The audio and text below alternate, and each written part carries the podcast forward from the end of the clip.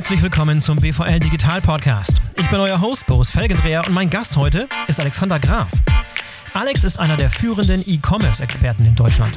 Ich habe ihn kürzlich in seinem Büro in Hamburg getroffen und mit ihm über die spannenden Schnittstellen und auch Reibungsflächen zwischen E-Commerce und Logistik gesprochen. Alex nimmt kein Blatt vor den Mund, das werdet ihr gleich hören, und das ist auch gut so. Es geht um Versäumnisse auf Seiten der Logistikdienstleister, um den Einstieg neuer Player im Markt, um interessante Fallbeispiele, Plattformen und, und, und. Eine knappe Stunde, volles Programm, los geht's. Alex, herzlich willkommen im BVL Digital Podcast. Schön, dass du da bist. Vielen Dank für die Einladung, Boris. Moin, moin. Moin, moin. Sagen die Norddeutschen hier in Hamburg. Heute bei dir zu Gast bei Spriker, Spitaler Straße. Wir schauen gerade nach unten, sehen so das rege Treiben oder auch nicht draußen im deutschen Einzelhandel. Du kannst alle sehen von hier. Du siehst Thalia, Pick und Kloppenburg, Rossmann. Ja, also ich glaube, während der, während der Woche ist es eher ein trauriges Treiben da unten. Da passiert nicht so viel, aber ein Kollege war hier letzten Samstag auch ähm, arbeiten im Büro, da war es voll.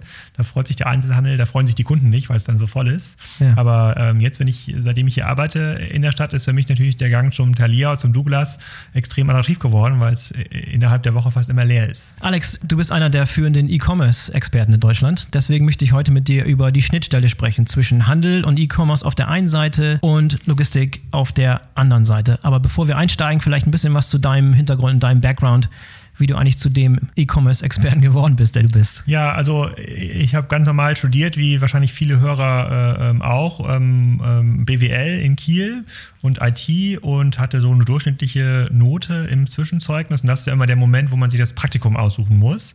Und die Note war nicht gut genug, um in die Beratung zu gehen oder äh, ins Banking. Und da hat es mich in den Handel verschlagen. Erst so, ähm, erst ein bisschen äh, über einen Umweg an der bei der Comdirect-Bank in Quickborn, dann irgendwann zu Otto und da war E-Commerce noch nicht so wichtig. Da konnten Jungspunde wie wir vor mittlerweile ja 15 Jahre an den ganzen strategischen E-Commerce-Themen mitarbeiten, weil das noch niemand ernst genommen hat. Gefundenes Fressen. Und so bin ich in den E-Commerce gekommen, weil es kein anderer gemacht hat damals. Ja, ja. Und wie ging es dann weiter? Naja, dann so 2006, 2007, als dann für die Otto-Gruppe auch klar geworden ist, dass der Katalog auf dem absteigenden Ast ist und das ganze E-Commerce-Online-Thema immer wichtiger äh, wurde, hat man sich halt umgeschaut auf dem Campus und überlegt, wer hat denn bisher immer die schönen Folien gemalt für die Erwachsenenbildung im Vorstand?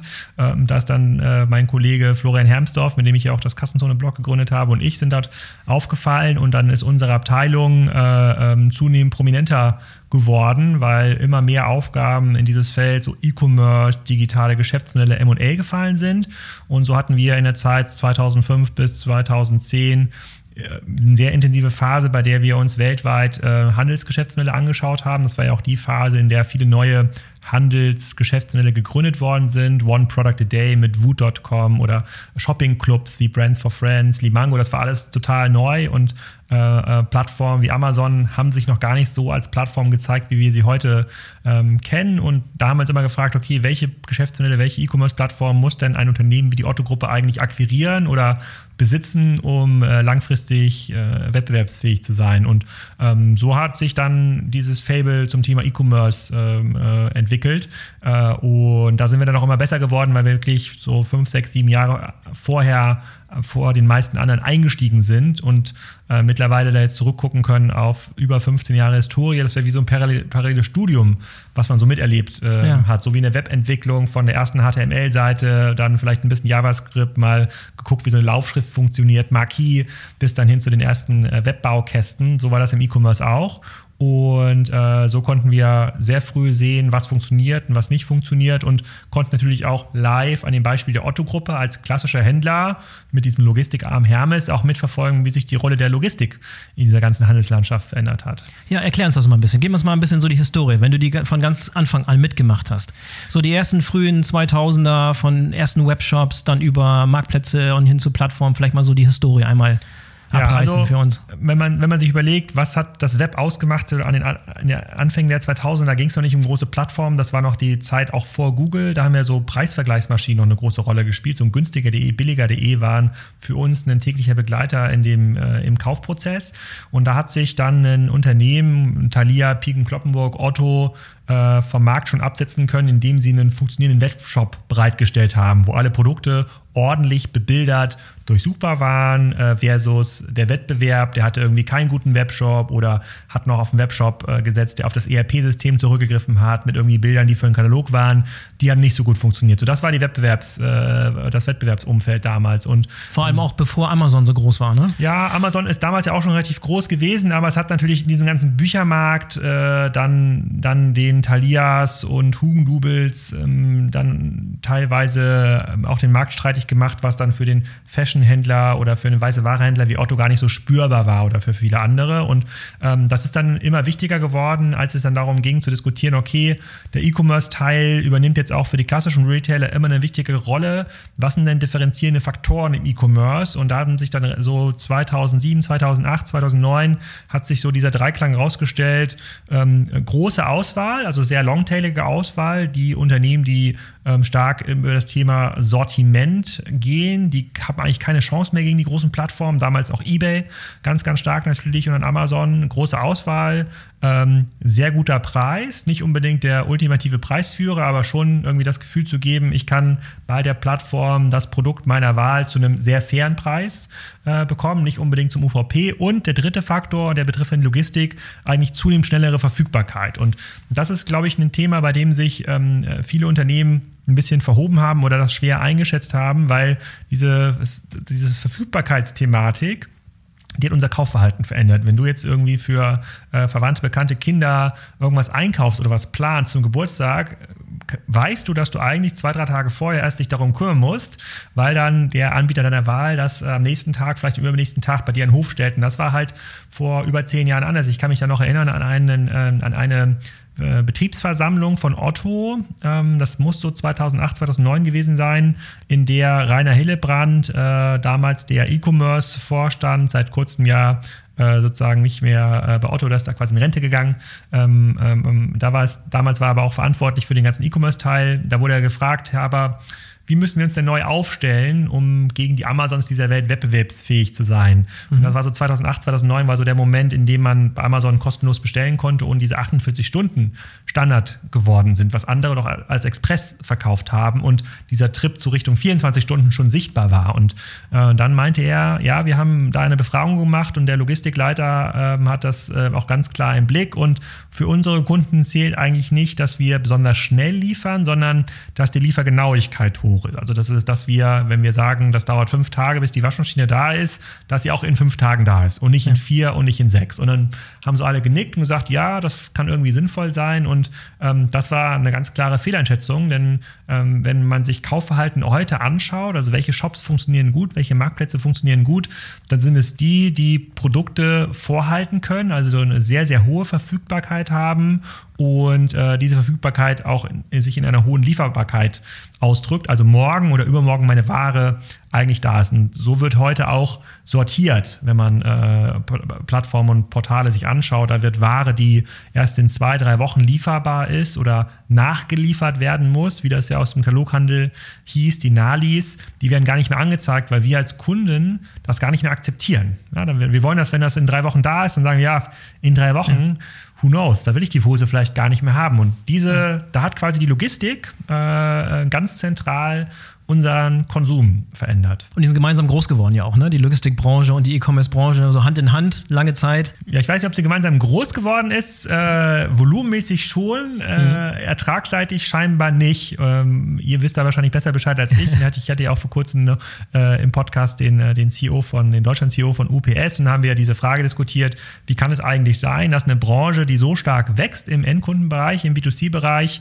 äh, zehn Jahre meckert, dass sie kein Geld verdient. Also äh, die Logistiker sagen ja, dass äh, das Angebot ist knapp, ja, aber wir können nicht mehr Geld nehmen. Und das scheint ja ein sehr dysfunktionaler Markt zu sein, weil äh, das ist ja, ich kann mich an keinen anderen Markt auf der Welt erinnern, bei dem man sagt, das Angebot ist eigentlich zunehmend knapp aber es wird trotzdem billiger, ja, um im Markt zu bleiben. Also das betrifft natürlich den Preiswettbewerb dann zwischen DHL und Hermes und DPD und auch UPS äh, ähm, zum Teil. Ja, sie sind gemeinsam groß geworden, aber diese, dieses Abstellen auf diesen dritten Leistungsvektor, Verfügbarkeit, der ist mittlerweile in so starkem Ausmaß gewachsen, dass die normalen Logistiker da eigentlich nicht mehr mitkommen, auch nicht mehr leisten können, was die starken Händler brauchen. Und wenn du jetzt mal in die Zukunft siehst, die nächsten fünf bis zehn Jahre, was muss sich da ändern? Siehst du da ein großes Problem, habe ich so verstanden, was, was, die, was die Fähigkeiten der Paketdienstleister angeht, in Bezug auf das Volumen, was da auf uns zukommt, im Onlinehandel stemmen zu können? Ja, ich würde das mal trennen. Das eine ist natürlich, dass die Paketdienstleister ähm, teilweise noch mit, äh, mit Softwarelösungen unterwegs sind, die auf, einen, äh, die auf ein Zustellungsprinzip gebaut haben, was in irgendwie den 80ern aktuell war, an der, an der Haustürzustellung mit den,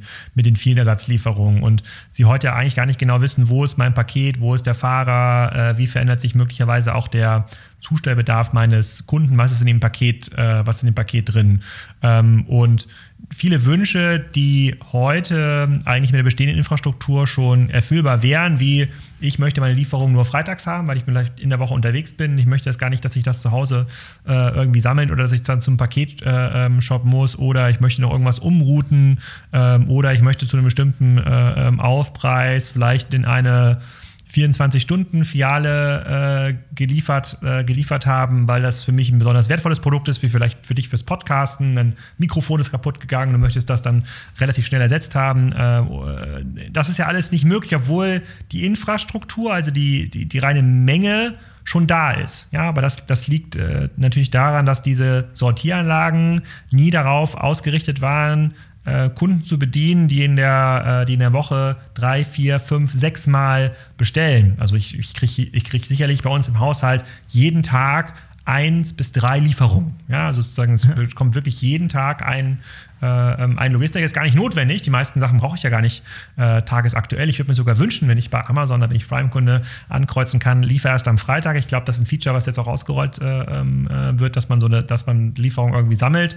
Aber das hat ja quasi überhaupt nichts mit der, mit der Grundauslastung zu tun. Die Fahrzeuge sind ja da. Das hat was mit Technologie und Bündelung zu tun. Und da muss man halt ganz klar sehen, ähm, das haben die Konzerne verschlafen. Das ist ein Technologieplay geworden und kein, kein reines äh, äh Mengenspiel mehr mit Fahrzeugen und Fahrern Mhm. Und das hat Amazon ja auch dazu getrieben, Amazon Logistik aufzumachen, ne? vertikaler zu werden und äh, die Logistik selber in die Hand zu nehmen, bisschen so aus der Not gedrungen. Ja, ich, ich glaube, hätten, hätten die Anbieter, sei es Hermes, sei es DHL, sei es andere, hätten die eine Lösung anbieten können für Amazon zu sagen, okay, ich kann dir das genau äh, an dem Punkt liefern, wie du es brauchst. Ich kann das wieder mitnehmen, ich kann das irgendwie an den Amazon-Rückgabelager äh, äh, sammeln. Dann hätte Amazon sich auch auf andere Sachen konzentrieren können, den Webshop zum Beispiel mal wieder ein bisschen zu renovieren äh, und die Suchmaschine besser zu machen, die Amazon selbst betreibt. Aber äh, klar, heute ist es ein, äh, aus einer Plattformsicht ähm, für einen Amazon ja viel attraktiver, eine Dienstleistung verkaufen zu können nach vorne, als das Handelsgeschäft zu betreiben. Und eine Dienstleistung für Amazon nach vorne wird auch Logistik sein. Also mhm. für dieses Jahr, die sagen ja heute den Marktplatz an Anbieter, also angenommen, Boris und Alex machen jetzt irgendwie einen Versand für Möbelstücke ähm, auf und verkaufen wir Amazon, dann verkaufen wir uns den Zugang zur Plattform. Mhm. Dafür zahlen wir schon mal irgendwie 10%. Dann müssen wir nochmal vielleicht 3, 4% äh, zahlen vom, äh, vom Umsatz für das Einlagern der Produkte. Dann zahlen wir nochmal ein paar Prozentpunkte für die finanzielle Transaktion und dann zahlen wir noch für die äh, Lieferung drauf. Und, und, für Werbung. Für die Werbung sowieso, genau. ja. ähm, und diese Service-Funktion, die möchten Plattformen eigentlich immer weiter ausbauen, um vom Handelsgeschäft unabhängiger zu werden, weil die ja, äh, weil wir da in einer permanenten Preiserosion sind in fast allen Kategorien. Es ist viel, viel einfacher, stabile Erträge über Service-Dienstleistungen zu ähm, erlangen als über Handelsdienstleistungen. Und ähm, das ist heute eigentlich schon glasklar, weswegen mich auch die Diskussion in der Logistikszene so ein bisschen wundert. Vor ein paar Jahren war es ja noch immer dieser Spruch, Amazon wird nicht in Logistik einsteigen, das ist viel zu komplex und, äh, und zu teuer. Jetzt gerade ist die Aussage, Amazon wird Logistikdienstleistungen gar keinen Dritten anbieten, das ist gar nicht ihr Interesse. Natürlich ist es das Interesse. Jetzt ist es ja schon eine Logistikdienstleistung für Dritte, weil 60 Prozent des Marktplatzes äh, oder 60 Prozent des Umsatzes über Marktplatz angeboten wird. Also es ist ein 1 zu 1 Wettbewerb zu ähm, DRL-Endkundenzustellung, zu Hermes Endkundenzustellung und ich finde die Naivität der Branche dort bemerkenswert. Mhm. Was würdest du jemandem raten, wenn jetzt jemand zu dir kommt, sag hier, der, der Chef von DL kommt zu dir, Mensch, Alex, du weißt sowieso alles besser, setz dich mal hier auf einen Chefsessel. Was würdest du machen konkret? Erstmal ist es ja nicht so, wir wissen ja nicht alles besser, sondern wir können ja, äh, wir können ja quasi erstmal nur Dinge beobachten und uns wundern, warum, äh, äh, warum dauert die Umsetzung so lange? Die Leute, die bei DHL arbeiten, auch beim Hermes arbeiten, die Business Developer, die wissen das ja. Das sind ja auch Leser von Kassenzone zum Beispiel, Hörer eures Blogs. Äh, die wissen ziemlich genau, was man ändern müsste, ähm, damit man dort wieder wettbewerbsfähig ist oder aufstrebenden Händlern und wir sitzen hier gegenüber von äh, Piken Kloppenburg Zentrale der Norddeutschland, denen irgendwelche individuellen Angebote zu machen, damit eben die nicht zu Amazon wechseln oder zum anderen Anbieter. Und ähm, das hakt eigentlich immer an der Umsetzung, nicht an der Idee. Es hakt immer nur daran, wie schnell kriege ich diese Dienstleistung auf die Straße. Bleiben wir mal bei dieser, äh, bei dieser, Tages, äh, bei dieser Tageswunschlieferung. Also, dass man das ja. irgendwo zwischenparkt, dass man vielleicht Pakete äh, von einer bestimmten Rampe erst dann abholt, äh, äh, wenn es der Kunde auch verlangt. Und ich würde mich halt, äh, wenn hier der DRL-Boss säße, halt schon fragen, okay, diese ungefähr 500 Dinge, die dein Team in den letzten äh, paar Jahren ausbaldowert hat, davon haben vielleicht, hätten vielleicht 400 nicht funktioniert. Du wusstest es aber vorher gar nicht. Du hättest also alle 500 ausprobieren müssen. Und du sitzt immer noch an den fünf Dingen, die vielleicht funktionieren und äh, äh präsentierst in, in Vorstandspräsentation oder generell in, äh, in, in, äh, in Beiratspräsentation in der Jahrestagung. So, warum hast du das verpennt? Warum hast du deine Organisation nicht auf agil umgestellt auf einfach mehr Dinge machen? Warum ist das Thema Technologie so, äh, so schwach gewichtet? Also warum ist das auch im Vorstand zum Beispiel nicht, äh, äh nicht vertreten? Dort gibt es ja niemanden, der weiß, wie man eine, äh, wie man eine äh, Plattform baut. Da laufen ja quasi immer noch Mainframe-Systeme teilweise im Hintergrund, die Laufverkettung äh, berechnen. Das ist klar, das ist ganz, ganz klares Management-Versagen, aber es ist, ist nicht bezogen auf, was müssen wir tun, sondern nur, wie müssen wir das tun? Die mhm. Was-Frage, das können die Fachleute aus den einzelnen Unternehmen fast immer besser beantworten. Die haben fast immer 100 gute Ideen, die man machen müsste. Es fehlt einfach an den, an den Umsetzungsfähigkeiten der Organisation und damit meine ich nicht Ressourcen im Sinne von, man braucht mehr Geld, sondern es sind einfach die, äh, sind einfach die falschen Weichen gestellt worden in den letzten 10, 20 Jahren, die jetzt dazu führen, dass man so auf der Rille optimiert, dass man irgendwie nochmal guckt, dass man die Verteilzentren noch ein Stückchen besser auslastet, weil es ein reines Mengengeschäft äh, ist und kein Dienstleistungsgeschäft. Also mehr Packstationen bringt es nicht. Vielleicht bringen mehr Packstationen etwas äh, in, bestimmten, in bestimmten Städten, ähm, aber die, äh, das muss man dann auch runterbrechen können auf ähm, Hamburg ist eine Packstationstadt. Hier akzeptieren die Leute das. Ja, vielleicht ist auch Bochum eine Packstationstadt, aber äh, Berlin ist die Paketshopstadt. Und da muss ich mein, mein System natürlich auch so darauf ausrichten können, dass, das, dass ich das auch umsetze, also am Kunden, am Kunden arbeite und eben nicht äh, gezwungen bin, äh, überregional zu planen, zu sagen, okay, ist es jetzt die Packstation für Deutschland oder ist es der Paketshop für Deutschland oder ist es die Haustürzustellung oder ist es vielleicht die Nachbarzustellung, auf die ich optimiere? Ich muss alles parallel machen und schauen, was wo funktioniert, um vorne zu bleiben. Und das ist fast immer ein Technologie-Play. Das hat fast nie was mit Ressourcen, Anzahl von Leuten zu tun. Das hat immer was damit zu tun, wie stark kontrolliere ich meine Prozesse, wie stark kann ich sie auch anpassen und wie schnell kann ich das auch tun, um neue Ideen ausprobieren. Wir könnten uns jetzt ja hier hinsetzen mit dem äh, DRL-CEO und sagen, hier guck mal da drüben am Hauptbahnhof, da vorne die Stellfläche, die ist eigentlich immer frei, lass doch da mal äh, irgendeine neue Logistiklösung ähm, ähm, ausprobieren. Vielleicht so eine, so eine hybride Packstation, äh, bei der ich dann, äh, bei der ich dann äh, zusammen mit dem Dienstleister wie Leafery oder wem auch immer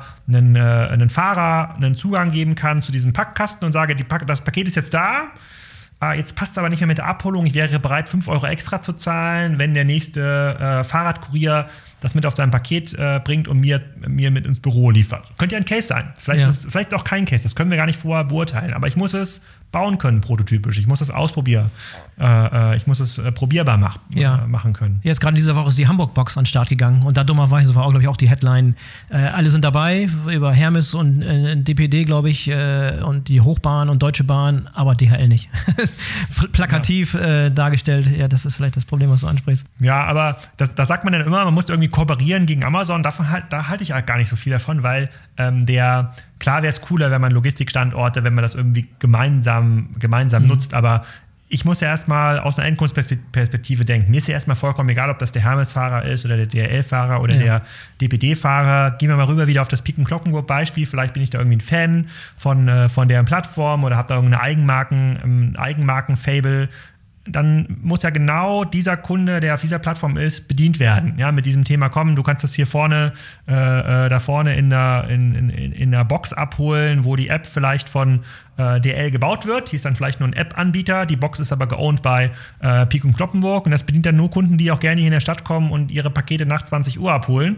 Ich weiß ehrlich gesagt nicht, wie lange diese Laden da, da drüben aufhaben. Vielleicht auch nach 21, nach 21 Uhr, damit sie nicht in den Laden äh, ähm, gehen müssen. Da gibt es auch ganz, ja. ganz viele Möglichkeiten. Da muss jetzt, also überall dort, wo man ähm, Konsortien bilden muss, um dann zu einer einheitlichen Lösung zu kommen, ähm, kommt man fast immer zu dem Punkt, dass es nicht funktioniert, weil Konsortien zu bilden dauert halt sehr lange in unsicheren Märkten. Ich müsste mhm. ja ein gemeinsames Zielbild entwickeln, ja, diese irgendwelche Paketboxen an der Tür, gab es glaube ich auch mal hier in Hamburg einen, einen, Feldtest, ich weiß gar nicht, wer da dabei war, aber ich glaube auch mhm. Hermes, äh, oder, oder Boxen lassen, dann, dann muss ich irgendwie fünf Konsortien an den Tisch bringen mit ganz verschiedenen Eigentümerstrukturen und ein Ziel entwickeln, was dann über fünf, sechs Jahre hält um dann Gelder zu sammeln. Und dann sage ich, mhm. das dauert so lange. In der Zeit muss dann ein, äh, ein DPD Hermes schon selber Dinge ausprobiert haben und die zum Ausrollen bringen und sich dann und dann Seilschaften bilden mit dem Piken Kloppenburg hier oder mit dem Bräuniger in Stuttgart oder mit dem Thomann da in der Nähe von Nürnberg. Also da gibt es halt so viele Optionen und so viele Möglichkeiten, aus denen dann möglicherweise mal eine überregionale Lösung entsteht. Aber ich darf mich nicht damit auf, äh, aufhalten, äh, äh zu viele Leute an den Tisch zu bringen und um eine Idee herum zu vereinen, von der niemand von uns sagen kann, ob sie jemals funktioniert. Man muss ausprobieren, ne? Also ich glaube, du, du vermisst ja gerade die Experimentierfreudigkeit. Das ist wenigstens mal ein Beispiel, dass ein bisschen was passiert. Ich glaube, diese Hamburg-Box, habe ich gelesen, die hat auch anderthalb Jahre gedauert, bis das Ganze an den Start ging, weil es halt auch so viele äh, verschiedene Parteien mit am Start waren, die ja. das da planen mussten. Ja. Aber es wird ein bisschen was versucht. Um jetzt nicht ganz äh, DHL unter, unter den Bus zu werfen, hier haben diese Woche, glaube ich, auch bekannt gegeben, dass Live-Tracking von Paketen kommt und Zeitfensterlieferung. Also da tut sich auch ein bisschen was. Da tut sich was. Die Frage ist, ob, äh, ob das genau das ist, was der Kunde äh, am, am liebsten mag. Das ist ja so der, das, das eine, das Wie, das ist so das, die Verhaltensweise, wie man erfolgreich digital macht. Also so der, der Common Denominator ist eigentlich dieses äh, sozusagen das Wie, die am schnellsten handeln, die äh, am anpassungsfähigsten sind, die gewinnen. Und was sollten die tun? Naja, immer das, wo man das beste Bauchgefühl für den Kunden hat oder den, äh, äh, wo der Kunde halt sagt, ich brauche das, das und das. So Zeitfensterzustellung kann ich mir schon gut vorstellen, dass das, ähm, dass das ein Thema Thema ist, was funktioniert, wenn es denn skalierbar ist. Diese Zeitfensterzustellung, die hat ja auch einen Rewe zum Beispiel im, äh, im, im, in der Food-Zustellung ähm, probiert, aber die Art und Weise, wie es dort angeboten wird, ist, sorgt halt dafür, dass man eigentlich ähm, immer einen, äh, einen, einen Nachfrageüberhang hat. Also bestimmte Zeitfenster werden halt viel stärker nachgefragt mhm. als andere. Und dann, das führt halt zu einer sehr unsauberen Grundauslastung, damit zu höheren Logistikpreisen. Das hat dann im Picknick, kommen vielleicht gleich nochmal drauf zu sprechen, halt mhm. viel, viel besser gelöst, wo es dann um dieses, äh, um dieses Milchbandprinzip äh, ähm, gibt. Ähm, auch eine, ähm, und ein Tracking. Ja, schön und gut. Also ich, äh, bei mir in, auf dem Dorf in der Nähe von Kiel hat jetzt 20 Kilometer weiter in Rendsburg die, ähm, die äh, äh, eine Amazon-Logistikzentrale eröffnet. Da kriege ich jetzt quasi die Hälfte meiner Bestellungen aus Rendsburg in weißen, neutralen Autos mhm. äh, zugeliefert. Und da sehe ich dann das Fahrzeug, ich glaube, ab der zehnten Station vor meinem Stop. Also kann ich in der App quasi dann sehen, ah, ja. wo ist das eigentlich. Das ist okay, weil das gibt mir so ganz, ganz grobes Zeitfenster an, wenn das Paket kommt und dann kann ich dann ab dem zehnten Stopp dann sehen, äh, ja, der ist jetzt hier drei Straßen weiter und erfahrungsgemäß dauert es jetzt nochmal zehn Minuten, kann ich mich darauf vorbereiten. Muss ich jetzt das Paket live sehen? Aus Neumünster 400 Stops bis zu meinem Haushalt wahrscheinlich nicht. Ja, so, ja. so muss man halt sich da halt ranroppen. Vielleicht mhm. muss ich es aber auch sehen, vielleicht ist das ganz cool, aber muss man ausprobieren. Ja, genau. Und äh, du hast gerade schon angesprochen, also die, die Versäumnisse der großen etablierten Player eröffnen auch neuen, äh, neuen Playern äh, die Möglichkeit, was Neues zu machen. Genau. Gibt es ein paar gute Beispiele. Picnic hast du gerade schon angesprochen. Gerade auch im Lebensmitteleinzelhandel, der notorisch dafür ist, also schwierig die Lieferung die zum Endkunden hinzukriegen. Das haben sich hat Rewe schon versucht, äh, ja. Amazon Fresh versucht sich daran. Jetzt ist Picknick. Erklär uns mal kurz, wer, wer Picknick ist für die Leute, die, äh, ja. die nicht in Nordrhein-Westfalen in dem kleinen Einzugsgebiet wohnen und die nicht auf E-Commerce-Konferenzen unterwegs sind. Wer ist, wer ist Picknick? Was machen die genau? Ja, also Picknick ist ein Team aus Holland. Äh, das hat auf einem Dorf in Holland ähm, angefangen, eine Lösung auszurollen, die nach jetzt zwei Jahre drüber lesen und nachdenken äh, extrem banal ist, aber sehr gut funktioniert. Die haben gesagt, wir äh, machen jetzt keinen zentralen Online-Shop für Ware, bei dem dann jeder zu einem bestimmten Zeitfenster seine Ware bestellen kann, sondern wir machen einen, wir machen eine kleine Auswahl an Ware, 2.000, 3.000 Produkte, die die Kunden wirklich brauchen, matchen die Preise einmal die Woche mit allen anderen großen großen Anbietern, in Deutschland dann mit Lidl, Rewe, Edeka, Aldi, machen immer den niedrigsten Preis und äh, geben den Menschen jeden Tag einen Lieferslot, äh, äh, den sie nehmen können oder eben nicht, weil das Fahrzeug dann zu dem Zeitpunkt in der Straße ist und erhöhen damit natürlich die Dropdichte. Also statt irgendwie jetzt einfach dreimal pro Stunde die der DRL-Fahrer äh, Lebensmittel liefern kann, liefern die halt neunmal ähm, die Stunde, haben durch dieses begrenzte Sortiment äh, immer ein leeres Lagerabend, also wir haben so ein Just-in-Time-Prinzip, äh, lassen nur so viele Kunden zu, wie man auch beliefern kann, zuverlässig. Mhm. Also ich habe dann eine sehr, sehr hohe Kundenzufriedenheit, führt auch zu einer Warteliste von jetzt einer Viertelmillion Menschen in, in Niederlanden, weil solange nicht die Infrastruktur da ist, die Zentrallager oder Lieferfahrer, machen die das nicht. Das sehen wir natürlich ganz anders bei einem Rewe äh, hier in äh, in Deutschland, wenn da jemand versucht, irgendwie vor Heiligabend zwei Tage vorher noch was zu bestellen, dann lacht dich der Rewe Online-Shop aus und sagt dir halt nach Silvester, ja. kannst du vielleicht was bekommen und ähm, hat, da, hat damit natürlich auch nicht dieses Problem aus, aus dem, mit dem Pick from Store. Das haben ja auch viele unter anderem Rewe probiert, die gesagt haben, lasst uns doch diese Stores sehen wie Logistik-Hubs. Das hat sich in den letzten zwei, drei Jahren als Fehlentscheidung herausgestellt, weil irgendwie Ware aus dem Zentrallager erstmal auspacken und in Regale einräumen und dann kommt wieder ein Logistiker und holt sie dann raus und verpackt sie neu. Mhm. Das ist totaler Quatsch. Die Kosten sind viel zu hoch und die Fehllieferquote ist auch viel zu hoch. Und das akzeptieren wir als Endkunden nicht mehr. Wir möchten nicht, dass jedes zehnte Produkt, was ich bestelle, äh, durch ein Ersatzprodukt substituiert wird. Also der Erdbeerjoghurt äh, von Danone wird mit dem Kakaojoghurt substituiert. Das sind wir als Online-Kunden, die irgendwie eine 99,9 Prozent äh, äh, äh, Prognosegüte gewohnt sind von Salando oder Amazon. Das wollen wir nicht mehr haben. Und das kann im Picknick natürlich deutlich besser machen, indem man dieses Sortiment äh, ähm, reduziert und seinen Bestand ganz klar im Griff hat. Da greift ja quasi nur die zentrale Warenwirtschaft zu und nicht noch irgendein Endkunde, der dann den Erdbeerjoghurt vorher rausgeklaut hat. Und das sorgt für äh, den Effekt, dass man dann eben nicht mehr für mindestens 80, 90 Euro bestellen muss, um es gratis geliefert zu bekommen, sondern nur noch für 25 Euro. Das ist der Mindestbestellwert und dann wird es auch direkt gratis, äh, gratis geliefert und zu einem sehr, sehr hohen Service-Aspekt, ähm, weil ich weiß, wo der Picknickfahrer ist, denn es kriege ich zehn Minuten bevor der kommt eine SMS. Das ist auch meistens der gleiche Ansprechpartner, hat mhm. überhaupt nichts zu tun mit dem äh, Logistikmitarbeiter, den wir vielleicht aus äh, sozusagen aus dem Hermes DPD-Umfeld äh, ähm, kennen ist schwer skalierbar, muss man auch sagen. Ähm, aber die haben in den Regionen, in denen sie gestartet sind, in Holland vor äh, drei Jahren mittlerweile einen Anteil am Lebensmittelwarenkorb von über 10 Prozent. Das sind quasi Werte, die waren in Deutschland, äh, die, sind, die sind unglaublich. Also jeder zehnte mhm. Supermarkt wird ersetzt. Und mhm. Tendenz ist in Richtung 20 Prozent. Und das ist, schon, äh, das ist schon extrem erstaunlich. Und der Lebensmitteleinzelhandel ist ein riesengroßes Geschäft, ne? Das ist der mit Abstand größte Markt, viel, viel größer als Fashion und Consumer ja. Electronics. In Deutschland sprechen wir von über 200 Milliarden Euro äh, verfügbarem Umsatz, der jetzt durch Aldi, Lidl, Rewe und Co. fließt mit einem 1,x Prozent Anteil, der bisher online läuft. Das heißt, wenn wir da über 10 Prozent Online-Anteil ähm, reden, dann ist das mehr als der komplette äh, ähm, ähm Sporthandel mhm. umsetzt. Ab 40 Prozent, äh, ab, ab 20 Prozent ist das größer als der ganze Fashionhandel. Also einer, ein Lebensmittelanbieter, der online Erfolg hat in Deutschland, wird schnell größer sein als ein Salando. Und das ist ein Tech-Startup-Team, ne? Also die haben im Prinzip kein Legacy gehabt, sondern die haben das Ganze von, von Grund auf neu gedacht. Genau, das, komplett, das komplettes Tech-Umfeld. Die, die haben vorher eine Suchmaschine für Online-Shops gebaut, die ist Fredhopper. Äh, die machen, äh, das sind mittlerweile 100 Leute verantwortlich jetzt, auch 100 Leute nur im Tech-Team verantwortlich äh, für jetzt ungefähr 300 Millionen Euro Runrate. Ähm, das ist auch so eine Quote, mit der man rechnen kann im Onlinehandel. Also zwei bis vier Millionen Euro Außenumsatz für Plattformen ähm, pro IT-Mitarbeiter. Das ist so die Quote, mit der man rechnen muss. Und ich glaube, mit der Quote muss man ungefähr rechnen im Logistikbereich, wo der IT-Mitarbeiter doch noch sehr oft im Keller äh, äh eingesperrt äh, sozusagen in den Mainframes schrauben muss. Ähm, genau, es ist ein reines Tech-Team. Die haben auch sich ein Jahr Zeit gelassen. Die haben sich das sehr genau angeschaut. Die haben gesagt, wenn wir damit rausgehen mit der App und mit der Logistik, dann soll das auch sehr gut funktionieren. Wir wollen das jetzt gar nicht so in einem Test-and-Learn-Mode machen. Wir kümmern uns um die Autos, wir kümmern uns um das Zentrallager. Die wurden auch finanziell gut ausgestattet. Ähm, das Fredhopper-Team hatte da auch so ein bisschen, äh, bisschen bisschen Geld. Äh, der Gründer Michael Müller ist auch der Bruder von Franz Müller. Das ist der äh, von, äh, von Albert Hein, der Chef, also das ah, Rewe ja. von Holland. Die, also die Supermärkte, ja, ja. Da stelle ich ja. mir spannende Gespräche zu Weihnachten vor. Interessant, ja. Und die haben auch ihre eigene Flotte, ne? Eine, E-Flotte. Genau. Die haben, die haben zumindest einen exklusiven Liefervertrag mit dem Hersteller dieser E-Fahrzeuge. Die stellen nur noch für Picknick her.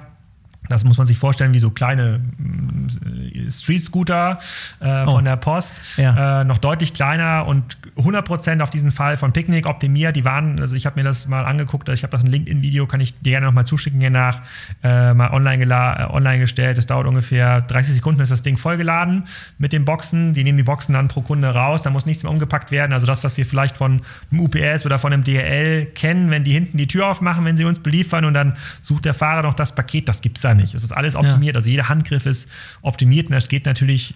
Auch gekühlte Ware wahrscheinlich, ne? Oder ja, gefrorene? Auch gekühlte, auch ja. Tiefkühlware, äh, nehmen auch zurück, kann kompostierbare Tüten, ähm, schon extrem beeindruckend. Ja, ein gutes Beispiel dafür, wie, wie, wie ein neuer Player alles vertikalisiert hat. Ne? Im Prinzip das ganze, das Warehousing, die Fahrzeuge, die App-Entwicklung, den Kundenkontakt, im Prinzip das ganze, das ganze Konstrukt vertikal selber, ja. selber abdeckt. Ne? Genau. Und da hilft halt auch diese Sicht auf, also hilft diese No-Legacy-Sicht natürlich enorm, weil jeder große ähm, Online, äh, jeder große Lebensmittelhändler hat ja vorher gesagt, hm, so ein Picknick oder nenn es wie du es willst, hat er gar keine Chance. Wir haben ja die viel besseren Konditionen, wir beziehen ja viel mehr Ware, wir, uns kennen die Leute schon, äh, wir wissen, wie man das Ganze irgendwie handelt und zwischenlagert. Man braucht irgendwie fünf große, äh, äh, fünf große äh, Zentrallager in Deutschland, um dann, I don't know, Backwaren und was auch immer, äh, dann dazwischen, äh, Backwaren wahrscheinlich nicht, das bezieht man lokal, aber irgendwelche Fertigprodukte vorzulagern. Und ähm, die sind einfach 100% von der Kundenperspektive gekommen, haben gesagt, okay, wie müsste es eigentlich aussehen, was ist denn,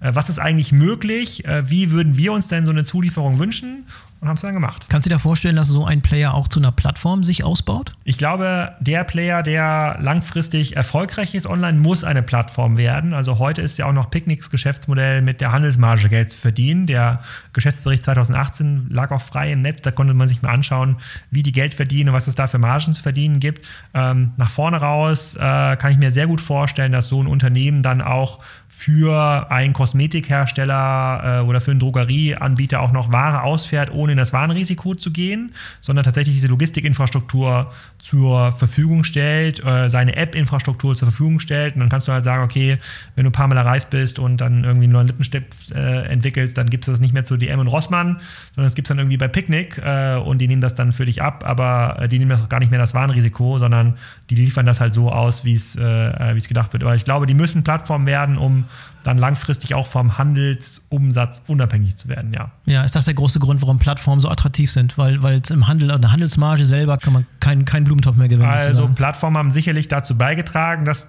der, das Geschäftsmodell mit der Handelsmarge nicht mehr so ähm, attraktiv ist, aber per se stimmt das ja. Die großen Plattformen kommen auch aus China. Was, was dürfen wir erwarten in den nächsten Jahren mit chinesischen Playern, die auf den Markt drängen? Ist das schon so weit? Kommen die schon? Was erwartest du dir in den nächsten fünf bis zehn Jahren? Ja, also die chinesischen Player sind ja schon da. Also wenn man mal, wenn man sich mal anschaut, wie, wie sind die irgendwie 500 Millionen Produkte, die es auf Amazon.de zu kaufen gibt, wo kommen die her? Und man dort mal in den Produktbeschreibungen auf Anbieter klickt, dann finde ich da in 50 Prozent sind ja schon chinesische Schriftzeichen. Äh, wie viel davon irgendwie echt ist und was dann irgendwie auch gut versteuert ist, ist eine andere Fragestellung. Also ja. die, die Anbieter sind ja schon da. Ich würde jetzt nicht damit spekulieren, dass, dass wir jetzt auf das nächste Amazon aus China warten müssen, auf irgendwie ein Alibaba, was dann hier eine Plattform ausrollt. Ähm, die kommen über den mobilen Ansatz. Also da muss man also sich einfach mal anschauen, welche Apps sind erfolgreich in der Shopping-Kategorie bei iOS und Android. Da muss man vielleicht auf Platz 10, 11 und 12 gucken. Da sieht man dann ganz, ganz neue wie Shine und andere Anbieter, die nach diesem Wish-Shopping-Prinzip äh, eher so ein bisschen wischen, äh, einen sehr, sehr kuratierten Shopping-Feed zusammenstellen. Darüber kommen diese Plattformen her, aber äh, ich glaube auch im Logistikbereich kann man dann halt von denen nochmal deutlich mehr lernen. Das ähm, finde ich JD das beste Beispiel und da verlassen wir jetzt so ein bisschen auch äh, so die, äh, den, den, Fachwissensbereich. Das, das, sehe ich natürlich auch, äh, lasse ich mir erzählen, lese ich mir an, äh, schaue ich mir an. Ähm, wenn man sich anschaut, was JD an Infrastruktur aufgebaut hat in China in den letzten Jahren, wenn man mit denen äh, sozusagen äh, über 11.11 spricht, sagen die ja, okay, vor um 11 Uhr bestellt, vor um 11 Uhr abends geliefert, ja, und auch, und auch andersrum. Und mhm. in der Stadt auch sozusagen äh, innerhalb von drei Stunden äh, geliefert. Alles ist im Live-Tracking. Ich kann es vielleicht noch äh, zurückgeben. Ich kann vielleicht dem Mopedfahrer, der es ausliefert, für einen Dollar extra den warten lassen, ziehe das Kleid an, lasse es zurückgeben und es geht direkt in meinen Account äh, zurück. Das ist alles viel vernetzt da, weil die halt den klassischen Kataloghandel, aber auch den klassischen stationären Handel zum Teil übersprungen haben, müssen die auch nicht mehr diese Legacy denken und sind dort viel, viel, viel, viel weiter, viel progressiver. Die Kunden in den urbanisierten Gebieten haben einen ganz, ganz anderen Anspruch. Die, äh, die würden hier nur Ein-Sterne-Bewertungen, glaube ich, verteilen, wenn sie bei einem Amazon.de oder beim Otto.de bestellen würden, weil die ein ganz anderes Logistikniveau mittlerweile ähm, erreicht haben, was wir in, in, in, Zentraleuropa in absehbarer Zeit gar nicht erreichen können. Ja, gibt es noch interessante Beispiele aus internationalem Umfeld, äh, die Logistik interessant machen? Es gibt neue Sachen versuchen. Es gibt natürlich den einen oder anderen Logistik, äh, äh, den einen oder anderen äh, Picknick-Klon, wie so ein Miyaka zum Beispiel äh, in der Schweiz. Ich finde, ähm, das, was auch ein Farmi macht in der Schweiz, die dann äh, nicht über den Zentrallager kommen, sondern ein lokaler Marktplatz werden, also lokaler Infrastrukturanbieter werden und sagen, ich hole die Kartoffeln von dem Bauern, das Fleisch von dem Bauern und die Milch von dem Bauern und liefere es dir zu, finde ich extrem spannend, weil das auch ein Use Case ist, vielleicht mhm. eher was für den gentrifizierten Dorfbewohner oder Stadtbewohner. Aber Kommt in der Schweiz, glaube ich, ganz gut an. Ja, aber es ist auf jeden Fall, äh, ist auf jeden Fall ein Use Case. Ich selber bin ja jetzt gerade äh, betroffen durch dieses neue Lager da von Amazon in der Münster und gucke mir an, wie die jetzt gerade wachsen. Das ist noch ganz, ganz neu. Ganz neue Fahrer, ganz neue Fahrzeuge. Das ist jetzt gerade irgendwie eine App angekommen. Ähm, das Thema Bündelung von Bestellungen zu bestimmten Wochentagen kann ich mir gut vorstellen, dass man das natürlich auch mit einem, äh, äh, mit einem entsprechenden Incentive versieht. Wenn ich nicht jetzt bei jeder Bestellung mein Prime-Abo ziehe, sondern sage, hey, das brauche ich vielleicht auch erst in zwei Wochen, das bündel mal, dafür habe ich hier nochmal äh, 3% Rabatt. Eine reine, reine technische Frage, äh, macht kommerziell sicherlich Sinn für beide Seiten. Da finde ich, äh, sehe ich relativ viele spannende Ansätze. Ich schaue mir natürlich an, was auch äh, bei euch im Podcast hier und da mal besprochen wird, wenn dann irgendwie Lastenfahrräder durch die Stadt äh, fahren. Ja, Rydel, ja, aus Bremen. Genau. Mhm. Äh, und ähm, und ähm, ganz, ganz andere Zustelloptionen äh, bieten. Aber ganz weit vorne ist für mich ganz klar auch 2019 Picknick gewesen, weil das halt so ein komplett durchdeklinierter vertikaler Ansatz für ein sehr, sehr großes Problem ist im Lebensmittel, äh, im Lebensmitteleinzelhandel. Mhm. Aber alleine das, alleine das Thema ähm, äh, Retouren, Rückführung, glaube ich, könnte es eine ganze Menge noch an Angeboten geben, die es deutlich einfacher macht, das nicht am Paketshop abzugeben oder beim UPS äh, äh, ähm, Shop. Bisher war es für mich einfach. Ich habe fast alles über DRL bekommen, solange es den Amazon-Lager noch nicht gab. Das heißt, alle Retouren habe ich einfach vor die Tür gestellt. Da stand ja schon der Retourenaufkleber dran und wenn der Fahrer jeden Tag kommt, dann hat er natürlich quasi am nächsten Tag dann die Retoure mitnehmen können, falls es eine gab. Ich bin, glaube ich, ein sehr angenehmer Kunde und schicke wenig äh, äh, zurück so und jetzt kommen dann teilweise Sachen per UPS an und äh, der UPS-Store in, in meinem Dorf, den den gibt es jetzt nicht mehr seit einem ähm, halben Jahr. So, das ist für mich super unattraktiv, das dann auch irgendwie nach Kiel zu bringen. Einen UPS-Fahrer dann zu bestellen für 3 Euro Aufpreis zu einer bestimmten mhm. Tageszeit, wenn ich gar nicht da bin, da habe ich auch keinen Bock zu. Also da ist schon noch sehr viel möglich. Ja, Sachen im Paketshop abholen bin ich auch nicht richtig mit warm geworden. Weiß ich auch nicht. Ja. Aber es gibt ja immer mehr Versuche, auch Paketshops gemeinsam zu nutzen. Da ist dann wieder diese, diese Kooperation erforderlich. Ne? Ja, also ich glaube, da muss man auch mal ein bisschen Markt für Markt sehen. Wenn man jetzt zum Beispiel mal nach Richtung Italien schaut, die eine deutlich schlechtere Infrastruktur haben, wenn es die in die B2C-Zustellung geht, äh, da ist dann der Paketshop das nächste Sportartikelgeschäft oder das nächste Fashion-Geschäft. Da sind die Leute das gewohnt, dann unterhalb der Woche abzu abzuholen, weil da hat es quasi niemand geschafft, äh, außer jetzt vielleicht in, äh, in Mailand, äh, mhm. diese, diese taggleiche Zustellung äh, zu enablen entwickeln. Da gibt es das noch gar nicht. Ähm, wir sind natürlich auch da so ein Stückchen verwöhnt, aber ähm, das, man muss auch mal überlegen, wie kann ich das incentivieren? Wo gibt es entsprechende Flächen? Wer ist derjenige, der mir vielleicht auch einen Container an den Ortsausgang stellen kann vom Dorf, wo ich dann über eine kleine Chipkarte mein Paket abhole oder wieder einwerfe, weil sowieso alle auf der Ausfallstraße das Dorf verlassen. Ich brauche ja gar keine Person mehr, die das Paket äh, äh, annimmt. Diese Infrastruktur der Paket äh, der, der Paketboxen. Ähm, die ist ja natürlich deshalb reduziert, weil alles versuchen in die, äh, in die Ballungszentren zu drücken. Aufs Dorf kannst du einfach dann äh, einen, äh, kannst du einfach drei Container hinstellen. Platz ist da gar kein Problem und der Container wird halt äh, ja. einmal die Woche geleert. Also da, da gibt es, glaube ich, schon sehr, sehr viele Möglichkeiten und Logistik ist, und da spreche ich, glaube ich, so ein bisschen aus der Stimme des Handels, schon ein Wachstumshemmnis geworden, weil mhm. es eben ähm, verfügbare Slots und auch die Liefergenauigkeit ist immer schwerer geworden, weil die Paketmengen so stark gestiegen sind. Ich brauche aber eine sehr, sehr hohe Zustellgüte und auch eine sehr hohe Zustellqualität, damit der Kunde auch bereit ist, online zu bestellen. Also ich glaube, das, das Online-Wachstum könnte noch deutlich größer sein, gäbe es diese Services. Und deswegen ist natürlich auch so spannend, was mit Picnic, Amazon und Co. noch an alternativen Anbietern gerade äh, im Markt entsteht. Und äh, ich glaube, da verrate ich kein Geheimnis. Jeder größere Anbieter, äh, ob nun im Fashion-Bereich oder auch in anderen Branchen, arbeitet an vertikalen Lösungen, weil er sich eben nicht mehr auf die Leistungsfähigkeit von DL und Hermes verlassen kann. Hättest du das so vor fünf bis zehn Jahren gedacht, dass sich das in diese Richtung entwickelt? Nee. Ja. Hätte ich auf keinen Fall gedacht, weil äh, das Thema wirkt halt sehr, sehr groß. Ähm, mittlerweile kann man natürlich sehr viel mehr ähm, automatisieren und ähm, es haben sich auch sehr große Nischen ausgebildet, ähm, die das auch bezahlbar machen. Wenn ich natürlich in einem klassischen Mengenwettbewerb bin und Fahrer finden muss, die sich irgendwie über drei Subgesellschaften dann den Mindestlohnstandard entziehen äh, oder überhaupt da bereit sind, sehr, sehr wenig zu verdienen, dann das ist kein attraktives Geschäft, auch für einen vertikalen Anbieter.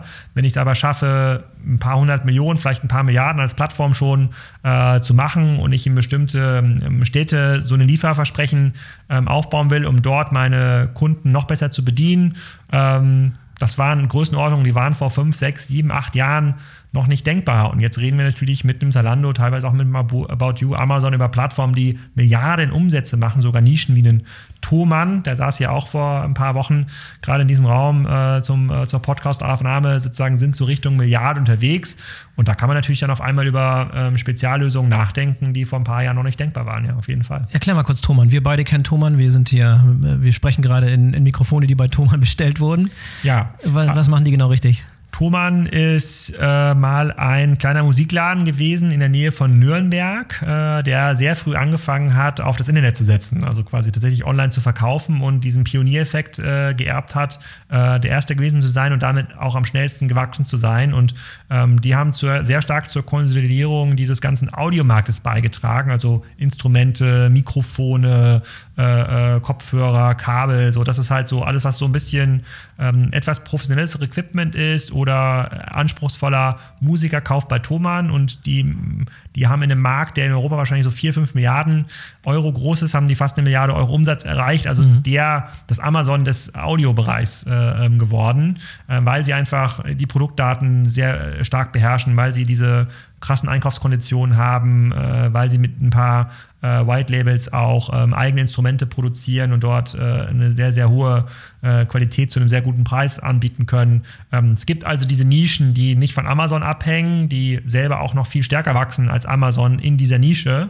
Dazu gehören auch ein Zalando und About You, die wachsen viel stärker als Amazon im Bereich Fashion ähm, ähm, zu wachsen imstande ist. Und ab einer gewissen Größe müssen wir mal nachdenken über äh, Logistik und Services. Thomann jetzt vielleicht nicht in der Lieferlogistik, aber im Bereich Aufbaulogistik. Ja? Äh, ich richte dir ein Tonstudio ein könnten die darüber nachdenken, äh, eigene Leute einzustellen. Vor fünf bis zehn Jahren hätte man gedacht, okay, kann ich vielleicht einen Deal machen mit Hermes, wo ich dann Hermes-Fahrer ausbilde, die dann irgendwie, wie jetzt hier in diesem Raum, die, äh, die Mikrofone aufschrauben. Ähm, das macht, das würde heute keiner mehr machen. Ja, das, mhm. die haben es schwer genug, da irgendwie das Sofa rein transportieren zu lassen und die Waschmaschine aufbauen zu lassen. Da möchte man die jetzt nicht an das Audio-Equipment ranlassen. Ja, interessant, weil es ja eigentlich auch nur ein Händler ist. Ne? Ich meine, die sind keine Plattform, die sind nicht vertikal integriert. Ja. Das ist ein ganz klassischer Händler, die von der Händlermarge leben, richtig? Weil die das, keine, zulässigen Services für dich Das weiß, stimmt, oder? sie haben schon einen, einen beträchtlichen Eigenmarkenanteil, aber es, mhm. im Großteil ist ein Händler, ja. Aber es ist eine hervorragende Shopping Experience. Also ich kaufe da gerne ein. Also gerade wenn du, wenn du hoch Ja, vor allem, da kann man anrufen. Die haben für, für jeden Fachbereich irgendeinen Spezialisten. Die gehen immer ins Telefon. Das wird da alles da aus dem Dorf draus, äh, raus betrieben. Und da kann ich dann fragen, hier, dass diesen rote Arm, den du hast mit diesem XLR-Kabel, das möchtest du jetzt äh, 50 Meter verlängern. Äh, ist denn das XLR-Kabel imstande, äh, das Signal über weit, über weit zu transportieren? So und versucht da mal jemand bei Amazon ein Otto zu erreichen und da rufst du an und dann sagt der Erste am Telefon, ja, das Das geht auf jeden Fall und da habe ich sogar noch ein besseres Kabel äh, für dich. Hast du schon mal über A, B und C nachgedacht? Ja, ist halt ja. eine wundervolle äh, ja. ähm, Experience. Gibt es halt jetzt nicht für jede Nische, äh, ähm, aber äh, die machen das schon ziemlich cool. Alex, lass mal rübergehen, äh, übergehen zu einem kleinen, kleinen Spielchen. Äh, ich habe mir eine kleine Liste gemacht mit interessanten Unternehmen aus dem deutschen und internationalen Bereich. Äh, vielleicht kannst du kurz, knapp antworten darauf, was die genau machen und ob die Top oder Flop sind. Ja. Also ob die gut aufgestellt sind und mit dem, mit dem Blick auf die Logistik. Okado.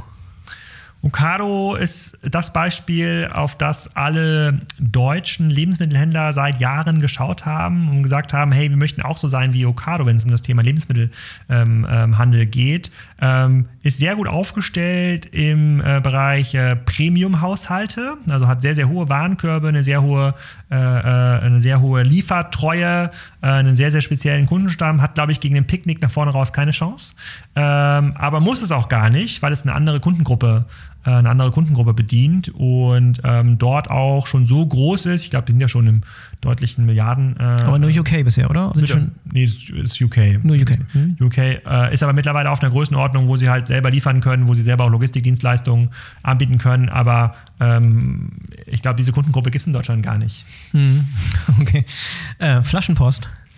Flaschenpost natürlich ein sehr, sehr cooles Beispiel aus Münster, bei dem man, bei dem ich, als ich darüber gelesen habe, zum ersten Mal auch gedacht hätte, hm, kann das funktionieren, nur für diesen Getränkebereich so ein eigenes vertikales Liefersystem aufzubauen und muss dann auch sehr oft darüber nachlesen und, äh, ähm, und, und, und das verstehen, bis ich dann verstanden habe, dieser Markt ist halt noch so, äh, äh so zersplittert. Es macht total Sinn, äh, dass man Anbieter hat, dieses Angebot äh, ähm, äh, konzentriert zur Verfügung stellen und eben nicht wie jede kleine Spielunke, die irgendwie einen, äh, die Spirituosen verkauft und ein bisschen, bisschen Bier verkauft und einen eigenen Fahrer hat, der abends auch ausliefert, sondern das im Sinne von äh, einem vertikalen Ansatz mit eigenen Fahrzeugen, eigenen Fahrern, komplett durchplant und, äh, und auch ausliefert, halte ich für sehr zukunftsfähig, halte ich aber auch erstmal nur äh, für eine Vorstufe zu einer Plattform, wenn die eine entsprechende Infrastruktur aufgebaut haben, die dann über dieses Schnelldrehsortiment Getränke eine Grundauslastung hat, ist das ja super einfach auch zu, äh, zu skalieren dann äh, äh für den nächsten Biomarkt, den er aus, ausliefern kann. Mhm. Wie sieht es bei denen aus, wenn, wenn äh, bei Silvester oder bei solchen Peakzeiten? Schlecht.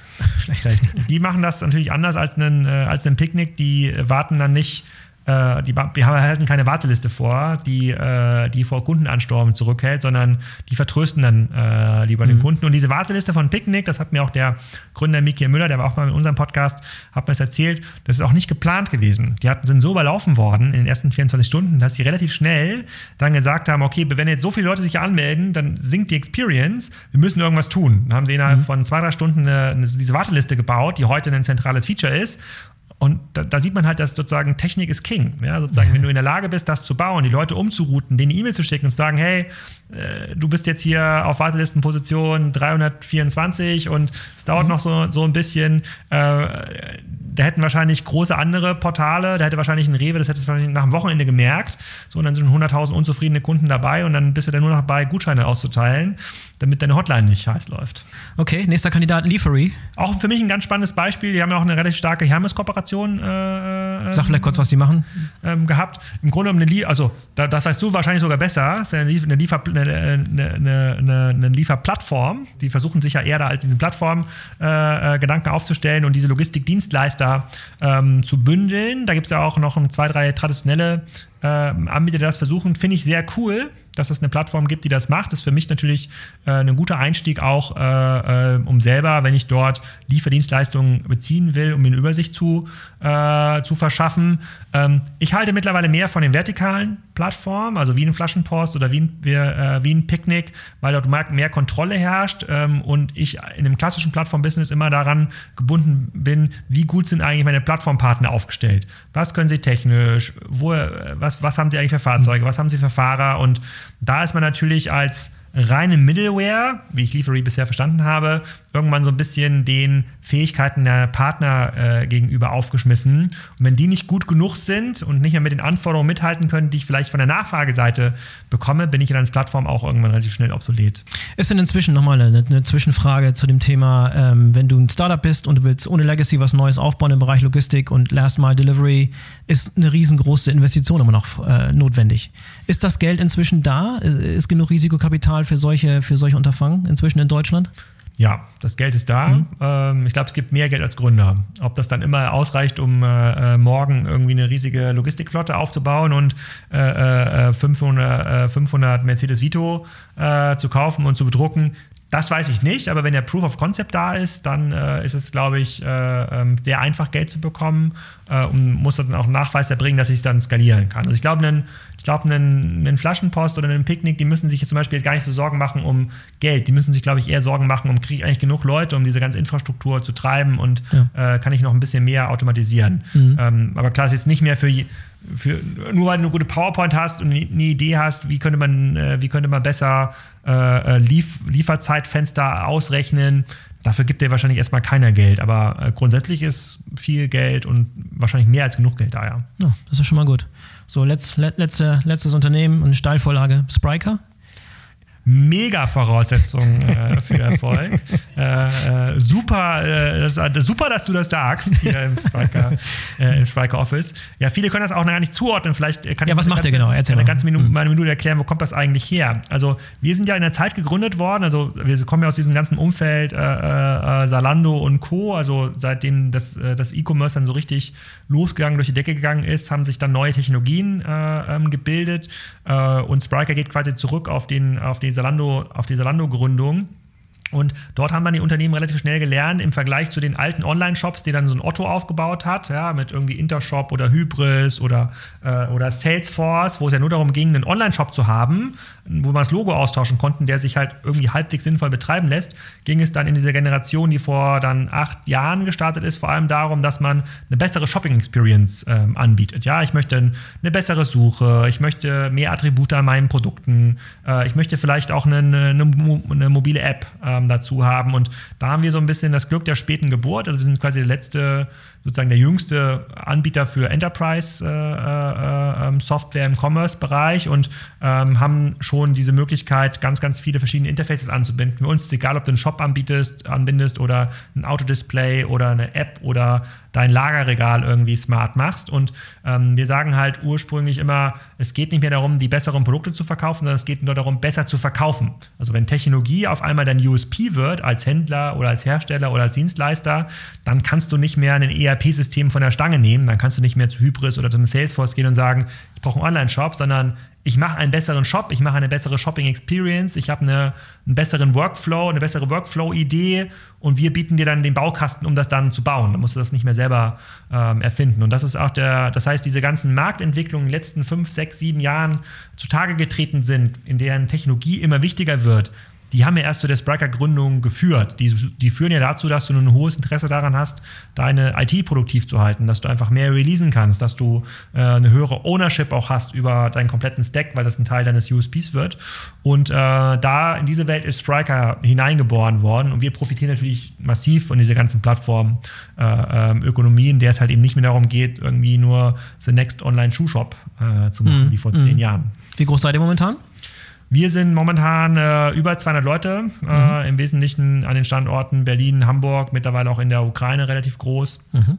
Und sind da in der Lage, äh, so in Kerneuropa relativ viele große Kunden zu bedienen. Haben ja auch viele große Kunden wie Metro, Hornbach äh, und ähm, ein paar andere Millionen- und Milliardenkonzerne darunter. Also alles Unternehmen, die denen das Thema E-Commerce nicht neu ist. Die sagen, äh, wir müssen aber ein bisschen was anderes machen als bisher, um dann entweder Amazon Paroli bieten zu können oder eine komplett neue Idee verfolgen zu können. Viele sind natürlich jetzt gerade in diesem Thema so Marktplatz, Plattform äh, ähm, unterwegs, aber insbesondere im, äh, im B2B-Bereich, wenn man sich mal anschaut, was äh, Metro damit baut, also die äh, binden damit so Kioske an, das ist jetzt hier in Deutschland nicht so bekannt, aber in Rumänien, Russland kaufst du halt so in kleinen kioskartigen Supermärkten ähm, ein und versuchen dann das ganze Thema Nachbestellungen zu automatisieren. Das ist ein ganz, ganz eigener Workflow, da geht es nicht um einen mhm. nichts besseren Online-Shop, sondern du musst halt einfach gucken, wie kommst du noch näher an den Kioskbesitzer ran, wie kann er noch besser nachbestellen, wie kannst du ihm noch besser Vorschläge machen, welche Produkte er ins Sortiment ähm, aufnehmen kann. Und das kannst du dann mit unserer Software einfach ziemlich gut.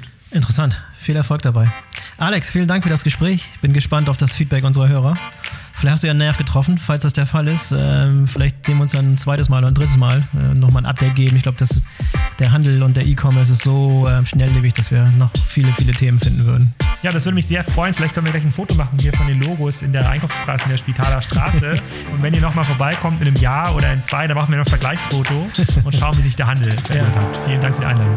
Deal. So, das war die BVL Digital Podcast Episode mit Alexander Graf. Ich bin gespannt auf euer Feedback und ich würde mich freuen, wenn ihr den BVL Digital Podcast abonniert, damit ihr keine der kommenden Folgen verpasst. Bis zum nächsten Mal, euer Boris Felgendreher.